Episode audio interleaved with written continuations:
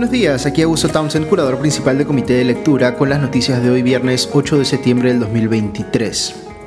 Empiezo esta mañana con la noticia positiva que viene esta vez del plano deportivo. La selección nacional masculina de fútbol consiguió un empate ayer en Paraguay en el inicio de las eh, clasificatorias al Mundial, jugando con 10 hombres por expulsión de Luis Advíncula y con una eh, actuación soberbia de Pedro Galese bajo los tres palos. Se pudo eh, ganar con un disparo que Paolo Guerrero estrelló en el palo, pero el palo también nos favoreció eh, a nosotros en un par de eh, ocasiones. Aquí seguramente habrá discrepancia, pero creo que sacar un empate de visita en Paraguay contra un rival directo por la clasificación es un buen resultado, salvo mejor opinión. Ok, vamos con las noticias del frente político, porque nuevamente hemos tenido un día eh, cargado de acontecimientos, como suele ocurrir cada vez que juega la selección de fútbol. Eh, el más relevante de todos es que el Congreso aprobó una moción eh, originalmente planteada por la congresista de Avanza País, Patricia Chirinos, para eh, iniciarle una investigación sumaria por 14 días a todos los miembros de la Junta Nacional de Justicia. ¿Cuál es el motivo de esta investigación sumaria? Según la moción de Chirinos, el hecho de que la Junta Nacional de Justicia en pleno haya emitido un comunicado criticando la decisión del Congreso de destituir a la fiscal suprema Zoraida Ábalos. Lo que dijo la Junta en ese momento es que el Congreso estaba invadiendo sus competencias porque, digamos, la decisión de destituir a la fiscal es una que corresponde eh, tomar técnicamente a la Junta Nacional de Justicia y no políticamente al Congreso de la República. Sin embargo, Chirinos quiso aquí voltear la tortilla eh, y eh, dijo que lo que en realidad calificaba como una intromisión en competencias ajenas era el propio pronunciamiento de la Junta Nacional de Justicia, porque se habían entrometido en lo que Chirinos consideraba que era algo que el Congreso sí podía hacer. No solo eso, sino que para darle más fuerza a su cuestionamiento salió a decir, eh, sin ofrecer mayores pruebas, que eh, los miembros de la eh, Junta Nacional de Justicia habían tratado de coaccionar a los integrantes de la Corte Suprema para que se pronunciaran en el mismo sentido que ellos. Ahora, ¿por qué se habla eh, o qué significa que se plantee esta investigación con, contra los miembros de la Junta Nacional de Justicia como un proceso, entre comillas, sumario? Pues significa que el Congreso no va a hacer una investigación de verdad, que no va a haber evaluación de medios probatorios, que no se va a respetar eh, las garantías del debido proceso de los investigados. Más bien parece querer prescindir de todo esto para que muy rápidamente pueda deshacerse de los actuales integrantes de la Junta Nacional de Justicia.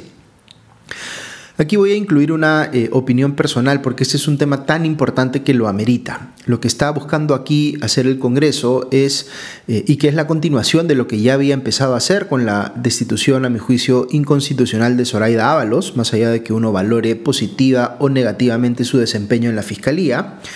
Eh, es pues tirarse abajo el principio de separación de poderes, logrando en la práctica avasallar a un organismo constitucionalmente autónomo como es la Junta Nacional de Justicia. Esto es particularmente grave porque no solo la Junta Nacional de Justicia se vería afectada, sino que esta es la forma, la puerta de entrada, digamos, mediante la cual el Congreso puede lograr controlar a otro poder del Estado, que es el Poder Judicial. Ustedes saben que yo trato siempre de ser bien eh, ecuánime cuando les eh, relato o explico las noticias, pero esto que está queriendo hacer aquí el Congreso es gravísimo, de una manera muy burda y eh, visiblemente inconstitucional e ilegal está buscando bajarse el principio de separación de poderes, que es uno de los pilares insustituibles de una democracia. Por eso, y quiero ser bien claro aquí al decirlo, si el Congreso logra su cometido y destituye a todos los miembros de la Junta Nacional de Justicia, ya no será posible decir que el Perú es una democracia. Así de claro. Eh, quienes defienden el accionar del Congreso en este caso señalan que este sí tiene facultades para eh, denunciar constitucionalmente a altos funcionarios, y eso es cierto. Pero toda facultad puede ser abusada o ejercida de manera abiertamente inconstitucional, y eso es exactamente lo que está pasando aquí. Fíjense que no se está buscando investigar a alguien en particular, sino que se busca destituir eh, a todos los miembros de la Junta Nacional de Justicia de un plumazo, sin siquiera reconocerles el derecho al debido proceso, sobre la base además de una argumentación que no tiene sentido alguno, porque lo que ha hecho la Junta Nacional de Justicia al defender sus fueros es perfectamente válido, atribuyendo además conductas que no tiene cómo probar el Congreso, porque eh, además digamos que no le importa ni siquiera tener que hacerlo. Eh, todo esto, además, para copar esa institución, la Junta Nacional de Justicia, con gente que, digamos, sí sirva a los intereses políticos que el actual Congreso percibe, que podría ser la búsqueda de impunidad para políticos involucrados en la comisión de delitos. Eh, he visto que muy rápidamente ha salido la representación en el Perú de la eh, Organización de las Naciones Unidas a expresar su preocupación por esto y dando a entender que, a su criterio, eh, eso efectivamente configuraría una violación del principio de separación de poderes y contravendría una serie de resoluciones de las Naciones Unidas sobre independencia de la judicatura, además de la Constitución peruana, por supuesto. A su turno, eh, Asociación Civil Transparencia ha señalado en un pronunciamiento que, abro comillas, dañar la institucionalidad y autonomía de la Junta Nacional de Justicia es demoler aún más nuestra democracia. Cierro comillas. Aquí hay que ser conscientes de una cosa eh, bien importante. El proceso de eh, retroceso o deterioro democrático que hemos estado viviendo en los últimos años nos ha venido afectando, diría yo, de maneras de las que quizá no somos tan conscientes. Es como si en el tiempo se hubiese erosionado lo que entendemos que son o deben ser los pilares de la democracia. Eh, en otro momento hubiese sido mucho más evidente quizá, más allá de quienes fuesen los eh, actores circunstancialmente involucrados, que algo como lo que está queriendo hacer aquí el Congreso es indubitablemente eh, un zarpazo, un atentado, digamos, contra el principio de separación de poderes. Pero fíjense cómo la creciente polarización política en la que vivimos, que hace que uno escuche permanentemente un discurso eh, crítico de la Junta Nacional de Justicia en determinados sectores de la opinión pública, calificando la de, entre comillas, vizcarrista o cosas por el estilo, lo que ha hecho es que ha ido preparando lentamente el camino para que cuando finalmente el Congreso se anime a bajarse a todos los integrantes de la Junta Nacional de Justicia de un plumazo, haya pues eh, eh, en ese sector de la opinión pública el convencimiento de que es correcto ir por ese camino. Pero no lo es y no lo sería en ningún caso. No importa si los actores involucrados fuesen los que vemos hoy u otros. El Poder Legislativo no puede tomar control tan burdamente de un organismo constitucionalmente autónomo que controla a su vez al Poder Judicial, sin que eso sea aquí o en cualquier parte del mundo eh, es donde se vive en democracia, digamos, un atentado terminal contra esta. Ayer les decía que eh, es eh, absolutamente fundamental y urgente hacer causa común para enfrentar el atentado que está queriendo hacer el Congreso contra la meritocracia en el sector educación. Siendo esto muy grave, lo que les comento hoy es muchísimo más grave. Supone literalmente que nos podamos quedar sin democracia. Ok, paso a eh, otras noticias. Mientras todo esto pasa en el Congreso, la presidenta Dina Boluarte parece empecinada en hacer méritos propios para ser ella el foco de la noticia, pero por razones que no hacen más que perjudicarla a ella misma. Eh, en una visita a Pichanaki, en Junín, tras eh, enfrentar el rechazo de la población en las calles, la presidenta dijo, visiblemente contrariada, que, abro comillas, a mí nadie me va a amedrentar con palabras como vienen diciendo Dina asesina, cierro comillas. Pero lo que dijo y que generó particular rechazo fue lo siguiente, abro comillas, yo les pregunto a aquellos que gritan esas palabras, ¿quiénes han matado a nuestros hermanos en estas violentas manifestaciones? Fueron ellos mismos, porque de esa manera querían doblegar a un gobierno constitucional, a un gobierno democrático, cierro comillas. Es decir, se mataron solos.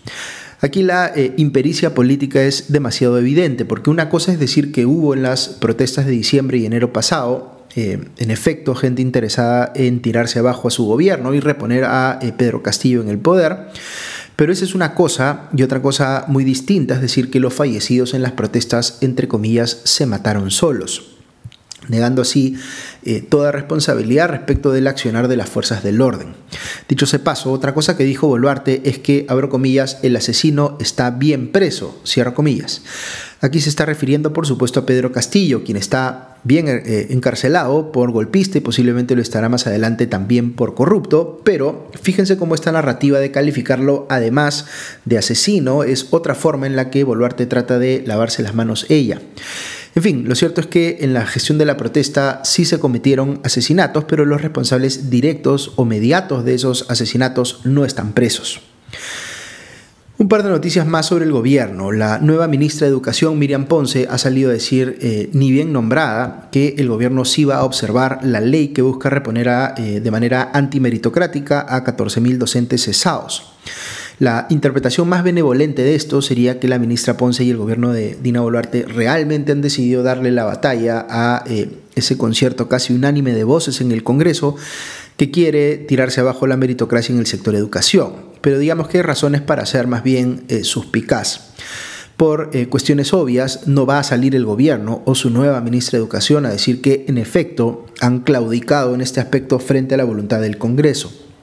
Quizá lo que harán es tratar de aparentar que les preocupa el tema de la meritocracia en la educación, pero hasta cierto punto, eh, en el que cederán y permitirán que el Congreso se salga con la suya. Veremos pues eh, cuánta contundencia tiene esa observación que supuestamente van a presentar. Dicho se paso, en eh, circunstancias políticas normales, que por supuesto hace tiempo que no tenemos en el Perú, este sí podría ser un tema sobre el cual el Poder Ejecutivo haga válida y necesariamente una cuestión de confianza frente al Congreso. En el Congreso, mientras tanto, veo que se ha aprobado con 94 votos a favor, 2 en contra y 11 abstenciones una moción de interpelación contra el ministro de Defensa Jorge Chávez Cresta para que dé explicaciones sobre el atentado eh, narcoterrorista ocurrido en Putis, en el que murieron cuatro integrantes del ejército peruano. La interpelación será el próximo miércoles. Por otro lado, había mucha expectativa por el regreso de la congresista de Podemos Perú, Digna Calle, que como ustedes saben se había mandado a mudar por casi ocho meses a Estados Unidos, pese a estar ejerciendo supuestamente como parlamentaria, aunque más parece que hubiese pues abandonado el cargo. Eh, si bien regresó a Lima, no se hizo presente en el hemiciclo, más bien se conectó de manera virtual. Y lo curioso aquí es que cuando prendió su cámara, quien apareció en la imagen no fue ella, sino su esposo Aarón Espinosa, eh, dirigente de Podemos Perú. Igual votó ella virtualmente en la sesión. Eh, dicho ese paso, todavía no ha dado explicaciones de por qué estuvo tanto tiempo fuera del país. Eh, finalmente, es importante comentar lo ocurrido en el juicio por el caso del Metro de Lima y los aportes de campaña de Odebrecht en el Perú eh, a varios políticos, porque el mandamás o ex mandamás de dicha empresa a nivel nacional, Jorge Barata, sí se presentó a la audiencia a la que estaba citado. se presentó, cabe decir, virtualmente desde Brasil, porque es altamente improbable, como les decía en un podcast anterior, que vuelva a pisar territorio peruano. Pero lo que hizo Barata fue eh, ratificar que la empresa eh, sí eh, realizó aportes de campaña a varios políticos locales. 3 millones de dólares a Ollantumala, 3 millones de dólares a Susana Villarán, 1 millón a Keiko, 200 mil a Alan García en una primera campaña que fue la que no ganó y otro monto que dijo Barata no recordar en la siguiente campaña que fue la que sí ganó, un aporte también a Pedro Pablo Kuczynski y así. También reconoció que a través de Carlos Nostre, que era un directivo de la empresa en el Perú, se pagaron coimas al exfuncionario del gobierno de Alan García, Jorge Cuba, viceministro de Comunicaciones, si mal no recuerdo, para eh, adjudicarse a la empresa los tramos 1 y 2 del metro y que esas coimas salieron del famoso Departamento de Operaciones Estructuradas. Reconoció asimismo que se hicieron pagos al exsecretario de Palacio de Alan García, eh, Luis Nava, aunque por otros conceptos. Así que ha habido eh, algunas ratificaciones eh, importantes en esta declaración que ha tenido Jorge Barata, pero habrá que ver pues cómo puede sacar provecho de eso la fiscalía para seguir dándole viabilidad, digamos, a sus casos penales contra los políticos involucrados. Ok, eso es todo por hoy. Que tengan un buen día y ya nos escuchamos pronto. Adiós.